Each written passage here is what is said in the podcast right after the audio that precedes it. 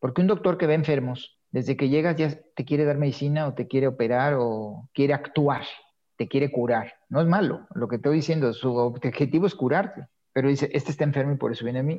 Imagínate hoy un doctor que lo único que quiere pensar es cómo mejorarte o darte bienestar.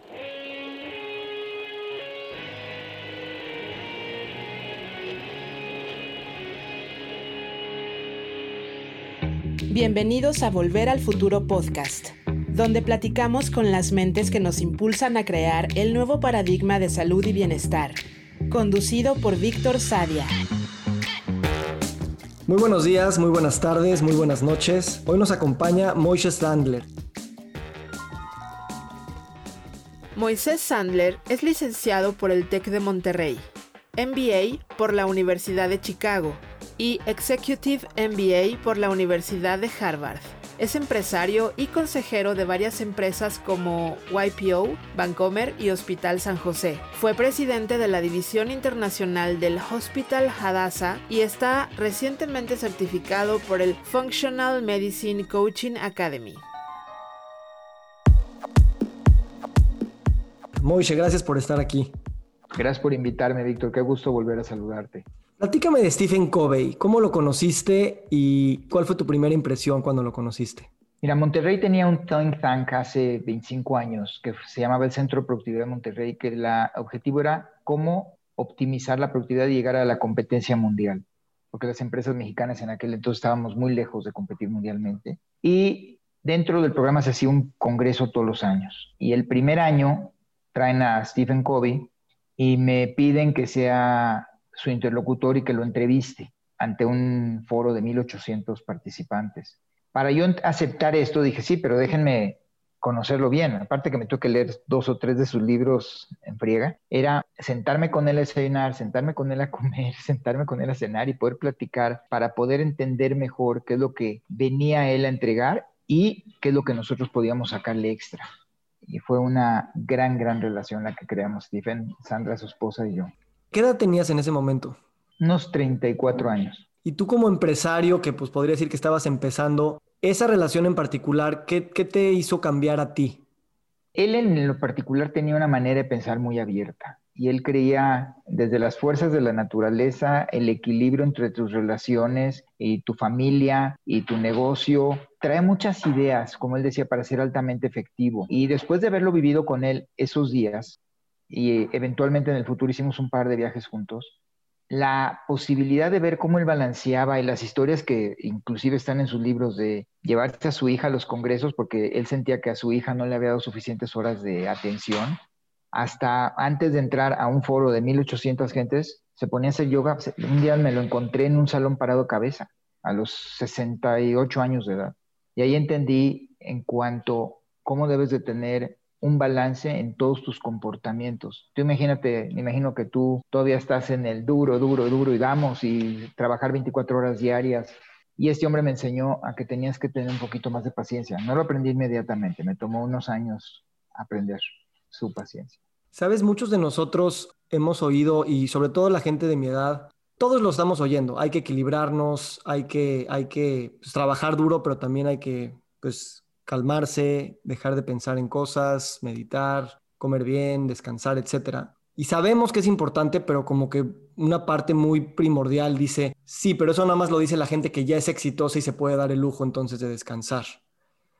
En tu caso dices que te tardaste tiempo en entender esas cosas, pero si hoy hablaras con el Moishe de esa etapa, que escuchaba esos comentarios, ¿hubieras hecho algo diferente?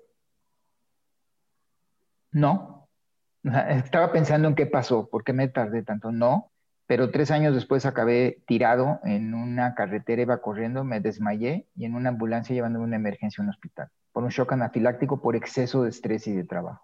Bueno, pues eso responde mucho también. ok, y entonces me interesa mucho este ecosistema que en Monterrey se lleva gestando por pues, muchas décadas, que, que tú creo que fuiste una fuerza importante ahí, en la Concanaco y pues con YPO.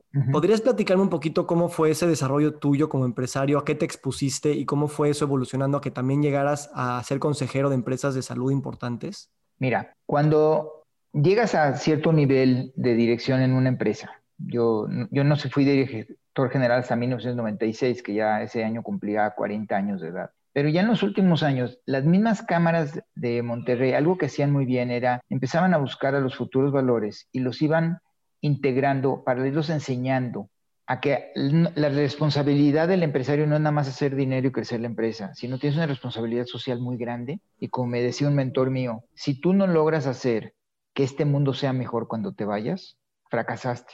No importa cuántos pesos hayas logrado generar de utilidad para la empresa que tú hayas generado. Entonces, la primera fue me invitando a la Cámara de Comercio, la Cámara de Comercio me pone como delegado ante el think tank este que te, que, te platicaba, que era el Centro Productivo de Monterrey, y eso automáticamente, cuando eres el interlocutor de Stephen Covey entre 1800 gentes, te empiezan a invitar a varios consejos. Me invitaron a, en aquel entonces, Banca Serfín, como consejero de Banca Serfín. Eso me llevó a que la persona que estaba encargada del todo el pensamiento de optimizar la productividad me invitara a YPO, y de YPO me exponen a un mundo donde son puros presidentes de empresas y que todo el mundo está preocupado en mejorar este mundo. ¿Qué tienes que hacer? Conectar los puntos. El TEC me invita a consejero como ex alumno del TEC y que empiezan a ver que, estoy en algunas de las cámaras y en algunos de los consejos que empiezan a brillar. En aquel entonces el fin era de la familia Garzaragüera, que son, eran los fundadores del TEC. Y en el TEC deciden, vamos a enseñar medicina. Y con toda esta exposición que tienes a pensadores como Thomas Friedman, como Deming, yo en lo particular tuve una gran suerte de haber sido aceptado muy joven en la Universidad de Chicago. Entonces yo estuve con Milton Friedman, George Stigler, Gary Becker, que ellos fueron los que cambiaron el pensamiento económico del mundo. Y a Gary les digo, bueno, está bien, hagamos una escuela de medicina, pero ¿por qué tenemos que hacer una escuela de medicina como los que hay en México? ¿Por qué no competimos contra las mejores de Estados Unidos? Hoy Tech Salud exporta el 98% de sus graduados, se quedan en los mejores hospitales de Estados Unidos. Es una, es una tragedia. Te gustaría que regresaran, pero están empezando a regresar algunos después de varios años porque quieren que su familia crezca con los valores mexicanos. Fue así como acabé trabajando en TechSalud. Ahorita que mencionaste a Stigler y a Friedman y a Becker, también son los héroes de mi carrera de economía.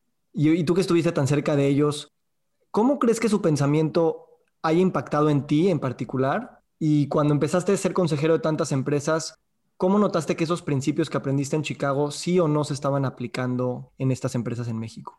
Mira, tuvimos mucha suerte y no tengo participación política alguna, pero Carlos Salinas de Gortari realmente entendió las fuerzas del mercado. Eh, me tocó como vicepresidente de la Cuncanaco lidiar mucho con él y él entendía las fuerzas del mercado mejor que nadie. Entonces él sabía que tú no podías forzar a la gente a hacer algo ya sabes, con subsidios de salarios o subsidios de precios, sino que dejaras que las fuerzas del mercado lograran sus equilibrios naturales. Para mí, el pensamiento de Milton Friedman, bueno, por él acabé en Chicago, porque él le dieron en abril, el principios del 76, el Premio Nobel de Economía, y yo ya para 1977 ya había sido admitido en la Universidad de Chicago. Esto te permite empezar a entender el mundo de otra manera, que la gente es, es muy racional. Y bueno, si leíste a Gary Becker con todos sus teoremas y teorías de la economía del suicidio y la economía del divorcio y todos estos temas que vino a, ver, a decir cómo, si el divorcio es algo tan traumático para la gente, ¿qué economía tiene para la pareja que la gente decide tomar el trauma y divorciarse? ¿O por qué la gente se quita la vida? desde un punto de vista económico. Estos dos pensamientos, la combinación de esos pensamientos y los alumnos que ellos dejaron, porque sí, ves a, oyes a Gary Becker hablar un día y a lo mejor dices, híjole, ¿en qué mundo vive? Pero ves a Fama, a Jim Fama o a Bob Hamada y los escuchas darte clases y entonces entiendes por qué ellos te traducen ese pensamiento en cosas más prácticas de la vida. Influenciaron totalmente mi manera de ser. ¿Sabes qué yo rescato mucho de Gary Becker? Yo hice una tesis de pensamiento interdisciplinario en economía y cómo había que integrar la economía con la historia, con la sociología, con la psicología. Y Gary Becker fue, o sea, era maestro de economía y era maestro de sociología, ¿no? Y parecía que, que fusionaba esos dos campos, cosa que creo que hoy en día se está dando en todas las disciplinas de la ciencia, de las artes, de las técnicas, el cómo fusionar disciplinas que tradicionalmente están en departamentos separados, a veces en universidades separadas, y cómo hay tanta polinización cruzada que es a veces hasta obvia, pero que se ha mantenido separada por mucho tiempo. La otra cosa que quisiera preguntarte es Milton Friedman, porque hace unos 50 años publicó pues su manifiesto pues de que si las empresas perseguían su propio beneficio, pues eso sí iba a traducir un mayor beneficio para el, para el agregado, ¿no? Es, digamos, la versión neoclásica de, la, versión clásica de, de Adam Smith, de la mano invisible. Ahora, Hace poco tiempo salió en el New York Times un artículo que estaban revisando pues esa, ese manifiesto que hizo Milton Friedman que guió la expansión empresarial en el mundo de manera brutal pero muchos CEOs estaban diciendo, entre ellos Starbucks, eh, CEOs muy grandes, diciendo las empresas no solamente pueden perseguir el beneficio económico, tienen que ver el beneficio social y el beneficio ambiental. ¿Cómo, ¿Cómo, tú lo ves eh, a la luz de, de, haber trabajado tan cerca con esas mentes y a lo que se ha, se ha visto hoy en día en el mundo empresarial y más que nada en el mundo de salud, que también estamos viendo que no es nada más un tema de pues, hacer negocio, ¿no? Mira, yo creo que Milton Friedman lo que nos ayudó a todos es a pensar diferente. Acuérdate que Samuelson era el Midas, el dios Midas de la economía, y todos los gobiernos pensaban es que si tú quieres crecer, el, gobierno es el que tiene que invertir. Y, entonces el gobierno va a invertir en la Comisión Federal de Electricidad, a generar electricidad, pero desinvertía en otras áreas que eran a lo mejor más importantes. Lo que Friedman, obvio, no alcanzó a visualizar, y muchos dicen la que no alcanzó a visualizar era su esposa Rose, porque hay un mito de que la que escribía los libros era Rose, ella también era economista, era que tenías que tener de alguna manera esa responsabilidad social de educar a tu gente, y lo vino a traer Deming. Deming te decía, si tú no educas a tus operarios, van a seguir siendo autómatas y la, lo que tú hablabas de la integración y cross-polinización de todos estos elementos y fuerzas son muy interesantes, pero cuando los dejas que realmente funcionen. Pero ¿qué sucedía? Que traíamos todo este bagaje antiguo de la industrialización, de la famosa revolución industrial, donde tenías que ser especialista en algo. Yo fui a la fábrica de General Electric de refrigeradores en Louisville, Kentucky, y yo veía a una persona, no, imagínate, una señora que era la que ponía la tercera charola del refrigerador. Y todo el día lo único que hacía era esto. Es más, la vi con una, un cómic así y nada más estaba haciendo esto. Dije, ¿qué satisfacción va a tener esta persona? ¿Qué frustración va a tener? ¿Y dónde vamos a, a llegar realmente a poder mejorar los sistemas de operación? ¿Tú ves estos paralelismos en las empresas e instituciones de salud que tradicionalmente han sido las, las que más pensamos, los seguros, los hospitales, en términos de pues, que has estado cerca, ¿no? ¿Cómo ves ese paralelismo? Y ahorita nos platicas de tu experiencia con Tech Salud y con Adasa. Mira, el modelo médico que se desarrolló en los 60, que es el que estamos ahorita nosotros teniendo sus beneficios y a lo mejor algunos obstáculos en nuestro desarrollo, querías llevarle medicina a todo mundo, ¿ok? ¿Y qué hicieron en Estados Unidos? Hicieron el, especialista. Hasta que yo me río que debes de tener hasta otorrinolaringólogo que te cure el oído izquierdo y luego, ah, no, ya es que me duele el derecho. Ah, no, pues ve con mi colega porque yo soy el del lado izquierdo. Digo, es un chiste cínico lo que estoy diciendo, pero la realidad ha llegado a eso. A mí me tocó estar con mi mamá una vez, descansé en un hospital donde le estaban arreglando la rodilla a ella y le dolía la muñeca. Y me acuerdo, digo, doctor, es que me duele mucho la muñeca pues le saco una cita con el experto en muñecas, porque yo soy experto en rodillas. Pero ellos no estaban viendo toda la inflamación y todo lo que había causado que mi mamá se sintiera tan mal y tuviera reumas en la muñeca y en la rodilla. Entonces, el modelo nos llevó a trabajar de una manera ahorita. Ahora, a este doctor, tú imagínate un doctor hoy que renta una oficina en algún lugar de medio pelo para arriba en México, que tiene que pagar una alta renta, más una enfermera, más una secretaria, más los servicios, más el contador y todo lo que requiere el dedo, ¿cuántos pacientes tiene que ver en un día para que les sea negocio? ¿Ok? Piensa la última vez que fuiste al doctor, ¿cuántos minutos te atendió? No creo que te haya dado 10 minutos. Y en Estados Unidos es peor, porque en Estados Unidos se meten a 10 cuartitos, entonces ven 10 simultáneamente. Y si no estás listo con toda tu información, ahorita regreso. Y 40 minutos te hacen esperar mientras veo los otros 8 o 10. Esta industrialización de la medicina hizo que los doctores te encajaran en una cajita y, ay, Víctor, trae barba, trae lentes, ah, probablemente sus migrañas es una mal, ¿sabes qué? Te voy a mandar con el oftalmólogo y que te revise los lentes. Y a lo mejor es una sensibilidad a algún alimento. ¿Fui claro en la explicación? Más que claro, y, en el contexto de que las enfermedades que más nos mataban y pues de alguna manera las más prevalentes eran las agudas, que podrían ser de alguna manera solucionadas, pues sí, separando las disciplinas y más con intervenciones de medicamentos y cirugías, pues hace sentido esa industrialización. El problema es cuando pues las enfermedades crónicas empiezan a, a, subir precisamente porque son multicausales y que el modelo pues no, no tenía, no sigue aún sin estar preparado. Es que no los identifica. No sé si tuviste alguna vez la oportunidad de estudiar en, escuelas eh, extranjeras y fuiste hasta la enfermería de la escuela. Yo tuve en muchas, tanto universidades como desde boarding school. ¿Y qué sucedía? Que te enfermabas y yo me acuerdo llegar a la enfermería yo tenía 14 años y tenía el doctor un bote así grandote de pastillas de todos colores y me decía, tómate dos de estas y con esto vas a estar bien. No sé si me daba placebos, no sé si me daba aspirina, no sé ni qué me daba, pero él lo que quería deshacerse de los pacientes rápidamente porque tenía 20 pacientes haciéndole cola ese día. Sí, esa es una historia que la he escuchado por muchas veces de muchos contextos y pues la verdad estamos viviendo hoy pues los estragos de, esa atención que pensábamos que estaban haciendo salud cuando pues realmente si acaso atendían la enfermedad, ¿no? Eh, eso me lleva precisamente a tu viaje personal. ¿Cómo Moishe empezó a ser mucho más consciente de su propia salud? Me, contabas una anécdota en la Cleveland Clinic. ¿Cómo arrancó eso? Hace 25 años, la Cleveland Clinic se le ocurrió hacer una base de datos de conocimiento de lo que un empresario tenía experiencia. Lo hicieron junto con YPO, esta fue una idea de ellos, pero para YPO.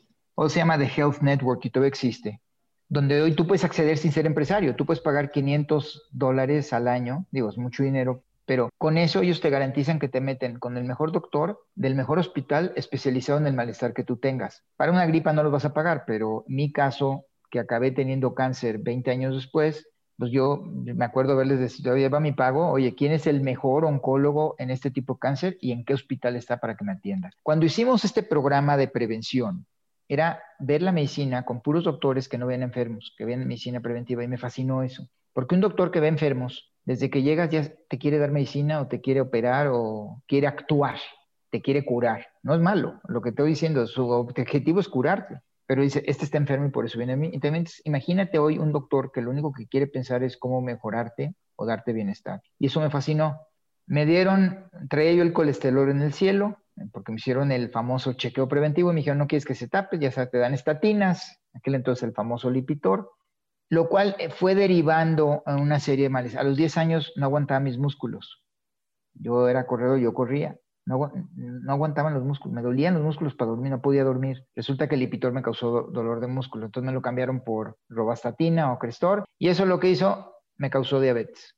No lo sabíamos, esto lo sabe hoy apenas la, medicina funcional. Entonces imagínate 20 años queriendo prevenir males y yo en lugar de irme mejorando, me iba empeorando.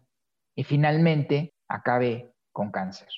Entonces, en lugar de decir, bueno, yo ya tengo 64 años de edad, pues es normal de la edad, yo no, yo, como lo dice el doctor Mark Hyman, yo me estoy preparando para las Olimpiadas de los 100 años, de los que cumplamos 100 años. Y Mark y yo somos de la misma edad, así que vamos a competir el uno contra el otro. ¿Cómo viviste ese periodo de Moishe? Me imagino tenías una idea de ti mismo muy fuerte, siempre fuiste un empresario exitoso, grandes relaciones, viajando por el mundo. ¿Cómo fue para ti de repente decir, ay, aquí hay, empezando con el tema del colesterol, luego la diabetes y luego el cáncer? ¿Cómo fue realmente anclarte a una realidad diferente a la que venías viviendo y cómo eso exigió una transformación personal de cómo ver tu propia salud y autocuidado? Mira, lo primero es como en todas las crisis, tienes, cuando tienes una crisis tienes que resolver el, problema de fondo. La crisis más grande para mí fue el cáncer. Yo ya traía una osteoartritis muy fuerte, pero dije, vamos a enfocarnos, dos años, dedícate, eh, cirugías, lo que fue necesario, me llevó a, una clínica al hospital de Cornell en Nueva York, que fue donde me trataron, y donde me dice el doctor, oye, te felicito, te recuperaste muy rápido, ¿qué haces? Dije, no, pues trato de hacer una dieta balanceada, no como esto. Ahora, pues, soy diabético, no puedo comer azúcar. Tengo alto el colesterol, no puedo comer una serie de alimentos. Llevaba una dieta muy limitante. Me dice, sí, pero si estás medio desnutrido. Necesito que te nutras mejor. Y entonces esto me llevó a empezar a decir, bueno, la salvé esta, Dios y los doctores me ayudaron, pero me la salvé esta, ¿qué tengo que hacer? Y empiezo a investigar qué hay de alternativas de medicina para evitar que el cáncer regrese. Te voy a dar una estadística. Fuimos cinco amigos de la misma edad que les dio, que nos dio cáncer de próstata, los cinco el mismo cáncer. Dos fallecieron luego, luego. Un tercero estuvo seis meses en el hospital. En, nada más pues, para gracias a Dios se salvó. Yo estoy ahorita en remisión y el quinto le acaba de regresar el cáncer después de como 10 años. Entonces dices, no estás curado. Empiezo a investigar y me doy cuenta de que existe este doctor, famoso doctor, y todos conocemos, Mark Hyman, y trato de conectarme con él. Pero pues, obvio que está súper ocupado, no te contestan en el teléfono, no hay citas con él, me mandan a su clínica que tiene en Lenox, Massachusetts, y empiezo a hablar con los doctores ahí y empezamos a platicar, pero veo que me estaban diciendo lo mismo que yo había leído en los libros de Mark. Entonces yo solito empecé a tomar las decisiones, a seguir lo que, él sugiere en sus libros, y de repente me doy cuenta que mi colesterol baja, que ya no necesito medicinas, que mi presión se me baja, porque ya trae hipertensión, y la glucosa se me vuelve normal y lo que no habíamos podido bajar era la A1C o la hemoglobina glucolizada, pero después de seis meses la traigo en 5.2, que es óptima, o sea, es el número óptimo. Y dijo, ¿y este señor tiene algo que ver? Por estar tanto lidiando con sus doctores, me invitan a hacer, me, hacen una entrevista y me dicen, ¿no, te gustaría aprender de Functional Medicine? Y digo, ¿cómo? Sí, pues hay un curso. Y me llevaron del FAMCA y gracias a COVID, que tuve mucho tiempo libre para estudiar en la casa, Estoy a dos meses de graduarme de coach de medicina funcional, utilizando a mí como el primer ejemplo de éxito. Muchas maneras de continuar esta, esta plática. Por aleatoriamente, por escoger una pregunta, ¿cómo este viaje personal de los últimos años y que has estado cerca de instituciones de salud de las cuales eres consejero, ¿cómo has visto que estas cosas están o no entrando, digamos, al establishment? ¿Y cómo a nivel directiva de estas em, eh, empresas grandotas están empezando a ver que ahí hay algo que la medicina convencional no ha, no ha atendido y que de alguna manera lo tienen que hacer. Cleveland Clinic es un gran ejemplo, ¿no? Porque pues, hicieron su primer centro de medicina funcional. ¿Qué otros eh, institutos que tú estás cerca te das cuenta que esto está permeando y que está realmente yendo a la esencia, como tú dices? Mira, como está en mi currículum, yo fui 16 años consejero de hospitales. Mis últimos tres años fui chairman del Centro de Investigación Universitario y Servicios Médicos más importante de Medio Oriente, que es el Hospital Adasa de Jerusalén, Adasa Medical Center. Cuando se creó la visión de Adasa, que yo, no participé en la visión, yo participé en la implementación, decidieron, estos son los 10 enfermedades que más atacan al pueblo de Israel. Y se hizo toda la investigación para resolverlo. Inclusive hay protocolos ahorita para, el cáncer, específicamente el de, el cáncer de colon, de mama y de pulmón, que son los tres más comunes en aquella población, donde en lugar de utilizar quimioterapias y radiaciones, se utilizan unas antiproteínas que los viajan a la célula cancerosa, se la, evitan que la célula se alimente y por inanición muere. Y son protocolos que están funcionando muy bien. Pero cuando yo les decía, porque yo ya estaba empezando a investigar todo esto, y les dije, bueno, pero ¿qué causa el cáncer? No, que todos tenemos células de cáncer y la visión sigue en resolver esos 10. Y yo estoy viendo que Cleveland Clinic, a la que digo siguiendo por 25 años, abre su departamento de medicina funcional y se lleva Mark Hyman como director. Entonces dices, bueno, quiero seguir el main trend. Yo por todos estos años estoy inscrito en los principales centros médicos, de la información de los principales centros médicos, y veo que en mayo empieza a publicar, pero no hable su departamento. Dije, ay, qué raro.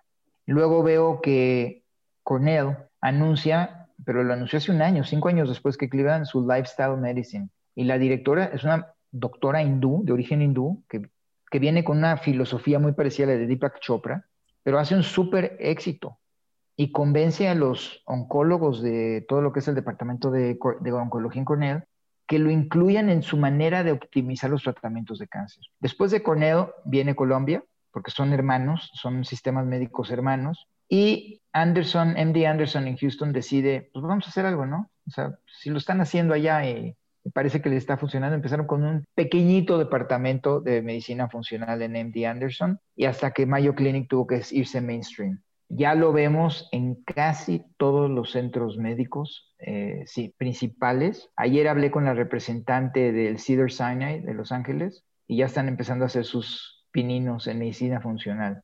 La siguiente pregunta es, directa. México, ¿qué onda? Mira, en México esta abuela no ha aprendido.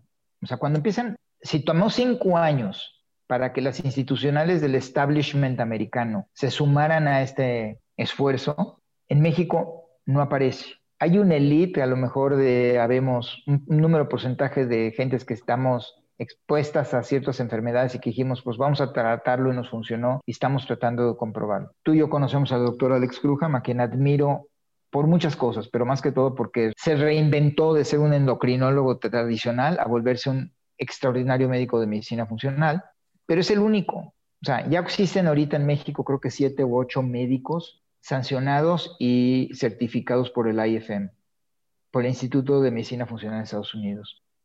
Pero cuando vas con el médico tradicional, el médico familiar de toda la vida, el que probablemente tus papás tenían e invitaban a comer a tu casa y le dices, oye, es que traigo esta, entiéndeme, mis 40 años de experiencia de pediatra o de internista o de médico general valen más que lo que tú me vengas a decir y no creo en eso.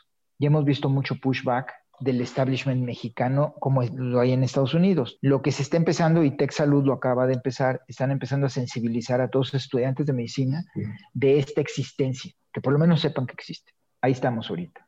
Tú que tienes tanta experiencia a nivel global y empresarial, ¿cómo ves que el modelo de IFM y FMCA y estas escuelas que su principal promesa es educativa, es formativa, Podríamos traer esto a México y América Latina de una manera eficiente, sabiendo que de alguna manera no hay de otra, hay que colaborar con, las, con la academia actual y no solamente en medicina, sino psicología, nutrición, etcétera. Pero también se necesita salirnos un poquito de los paradigmas convencionales de educación que hay respecto de las disciplinas.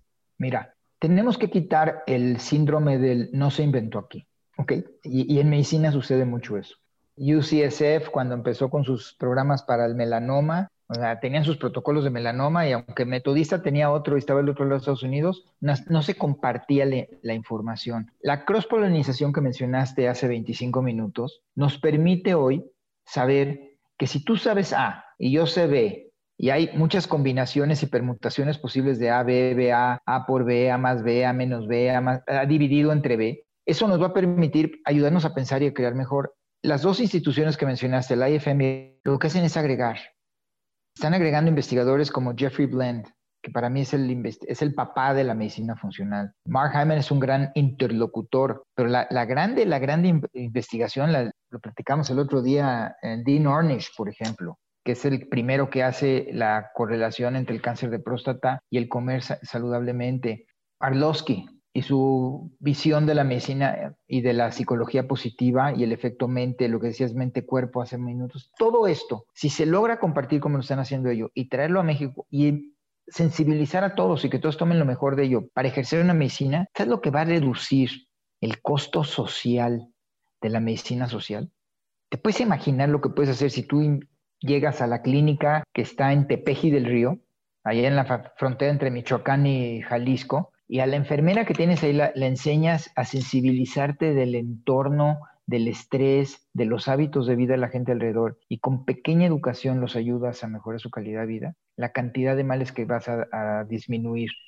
Esto es algo que, digo, estás, estamos muy conectados. Y viene otro tema que también te quería preguntar por otra razón, pero aquí, aquí se conecta muy bonito, que es el tema del coaching, ¿no?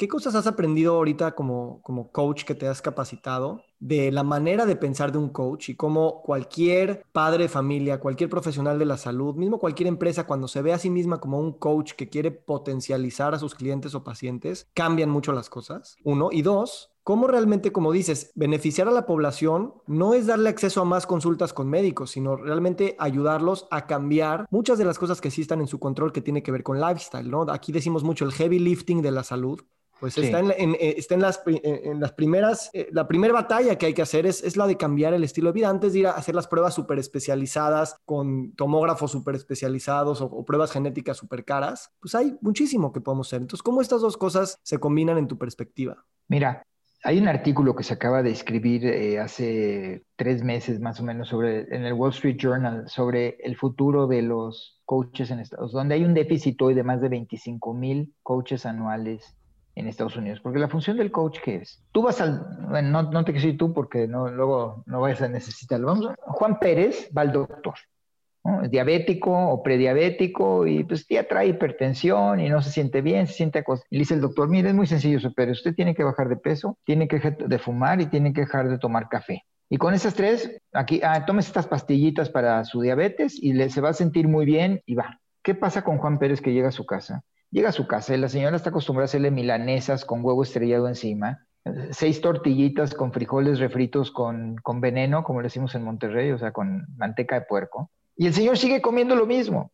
y dice, ay, tengo que hacer más ejercicio, pero bueno, empiezo mañana y tú sabes que ese mañana no llega. Y el doctor cumplió su función porque le informó lo que tenía que hacer. Pero es aquí donde viene el coach, porque el coach lo que hace es ayudarle a la persona a identificar esos pequeños pasos que puede ir haciendo y que si los hace una semana, al final de esa semana se va a sentir mucho mejor y va a empezar él solo o ella sola a ir cambiando pequeños hábitos, pequeños, porque si yo llego y te digo, Víctor, deja comer gluten de la noche a la mañana. Oye, ¿cómo? Yo todos los jueves me tomo con mi hija un pastel de chocolate.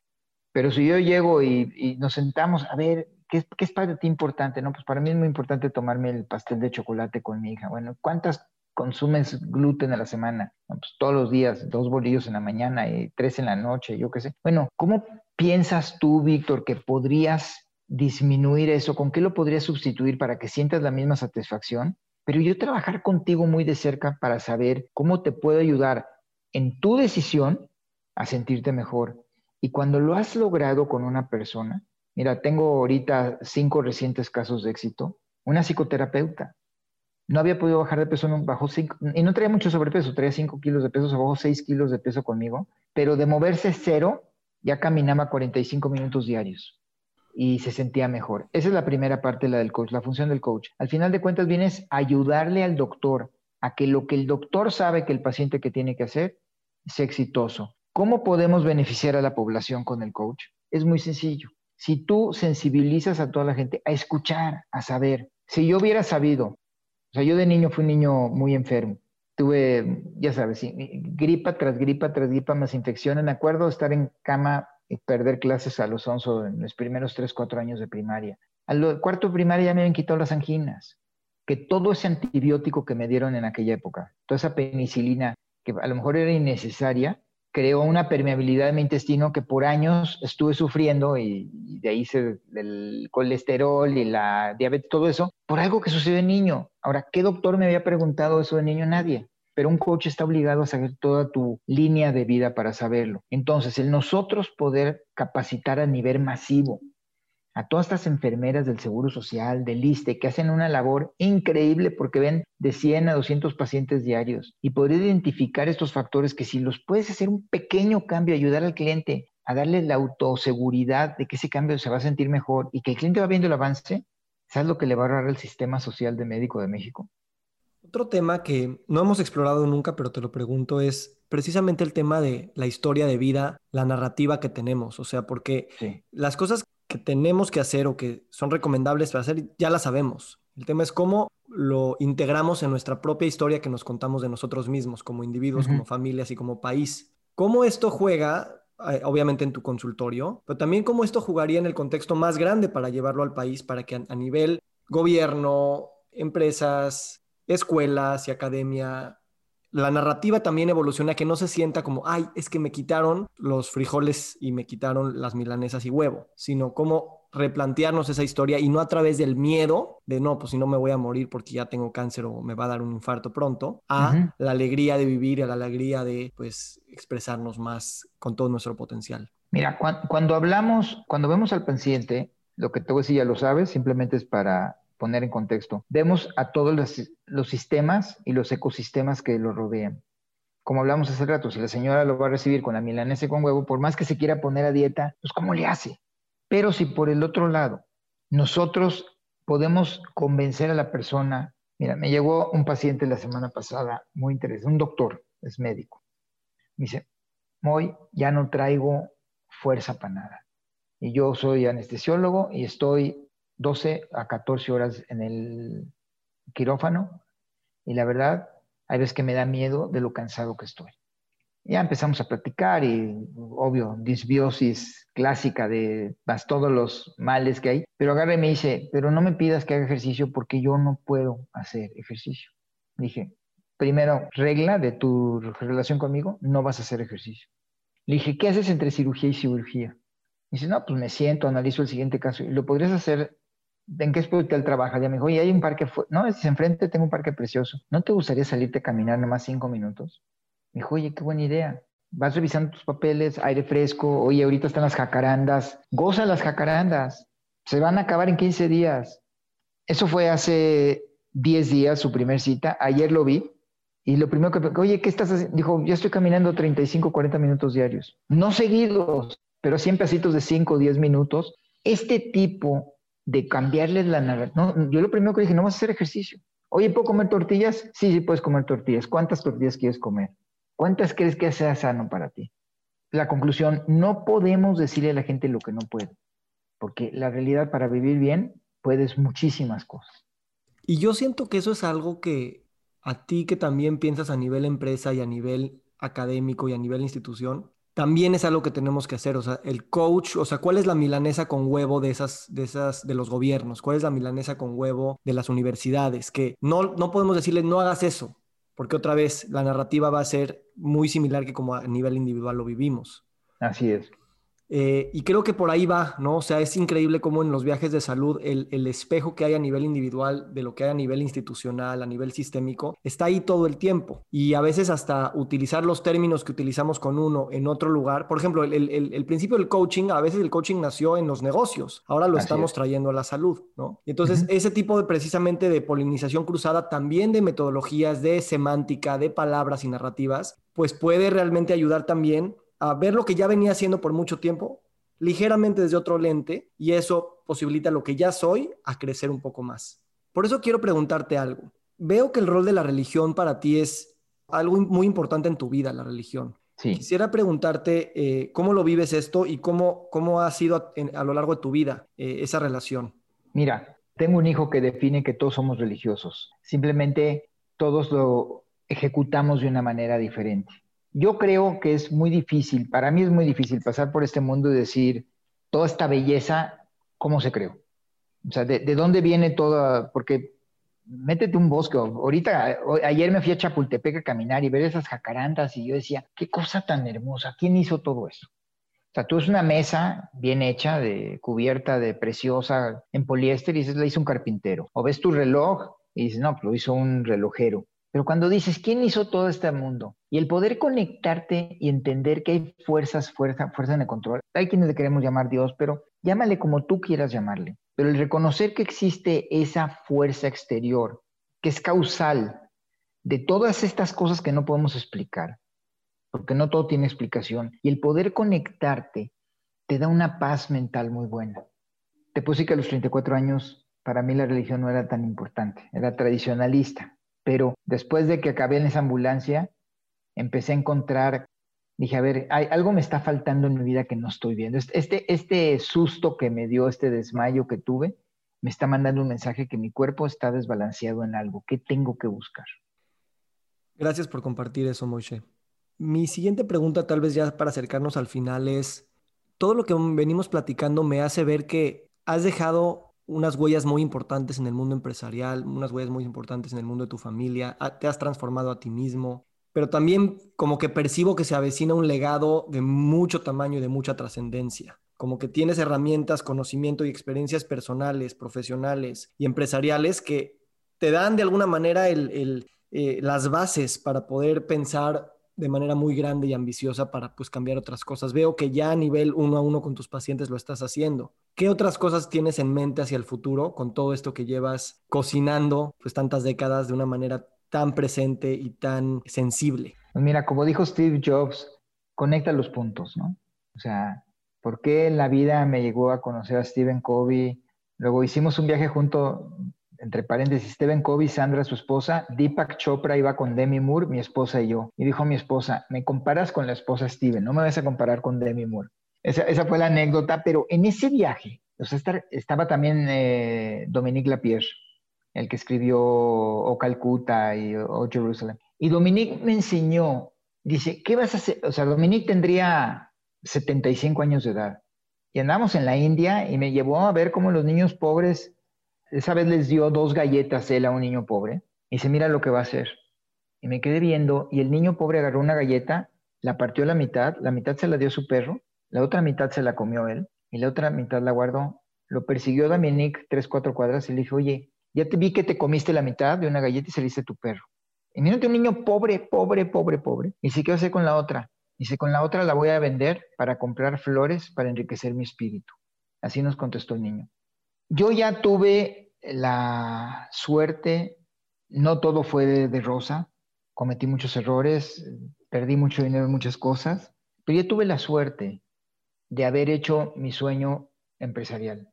Y eso me llevó a muchas otras cosas. Entonces, ¿qué sigue para adelante? Hoy creo, espero que mi pasión se haya transmitido a través de esta entrevista, que tenemos la oportunidad, y yo te felicito por todo lo que has hecho tú en estos últimos dos, tres años, haciendo sensible a la gente de que hay otras maneras de curarnos, que la comida es la mejor medicina, que tus cambios de hábitos te van a hacer sentir mejor. Si nosotros logramos sensibilizar al país a nivel, la base de la pirámide, o sea, el centro médico que atiende a la gran mayoría de la gente que se podría sentir mejor en este país, haríamos un gran, gran legado. Eh, estoy en pláticas con el FMCA y el IFM de traer toda su información, de compartirla con el gobierno de México, poderla traer al nivel del secretario de salud, si es necesario, el secretario del Instituto Nacional de Salubridad y Bienestar, del INSABE, poderles ofrecer, aquí está, nosotros se los implementamos. Cuando el TEC está muy interesado, por ejemplo, utilizar su plataforma para poder educar a toda esta gente a nivel nacional. Entonces imagínate el gran impacto. A lo mejor no me toca verlo a mí, porque me voy a tocar los primeros 10 años con una resistencia al cambio fuertísimo. Pero poder dejarles a ustedes y a mis hijos un sistema de salud y de bienestar económico, accesible y para todos sería un sueño hecho realidad. Y no es de que no lo vas a poder ver porque no vas a estar, no lo vas a poder ver porque te vas a estar compitiendo con Mark Hyman en las Olimpiadas. Voy a estar en las Olimpiadas de los 100 años, me tengo que preparar para eso. Entonces, bueno, se, se, se, se, respetará tu ausencia para presenciar estos, estos cambios en México. Querido Moishe, pues muchas puertas se abren, una amistad se concreta. Y pues te agradezco muchísimo que con tanta generosidad, elocuencia y sobre todo ganas de compartir tal cual es, pues te has abierto hoy conmigo y con todos los que nos escuchan. Es, es muy motivador y estoy seguro que estaremos dando vueltas para pues, seguir creciendo juntos. Víctor, cuenta conmigo lo que pueda yo aportar, el granito de arena, para que, que una sola persona se sienta mejor e se incremente su bienestar, con todo gusto. Eh, estoy abierto si tu audiencia y tu auditorio quieren platicar one on one conmigo, uno a uno y poder explorar maneras de que yo los pueda apoyar cuenten conmigo. Te felicito por tu programa, por tu audiencia y por todo lo que has logrado hacer hasta ahorita. Muchísimas gracias, Moishe, y te deseo un feliz día. Igual, bye. Nos encantaría recibir tu retroalimentación de estos podcasts para continuar generando contenidos que te sean útiles e interesantes. Si puedes, déjanos un comentario en la página web victorsaadia.com.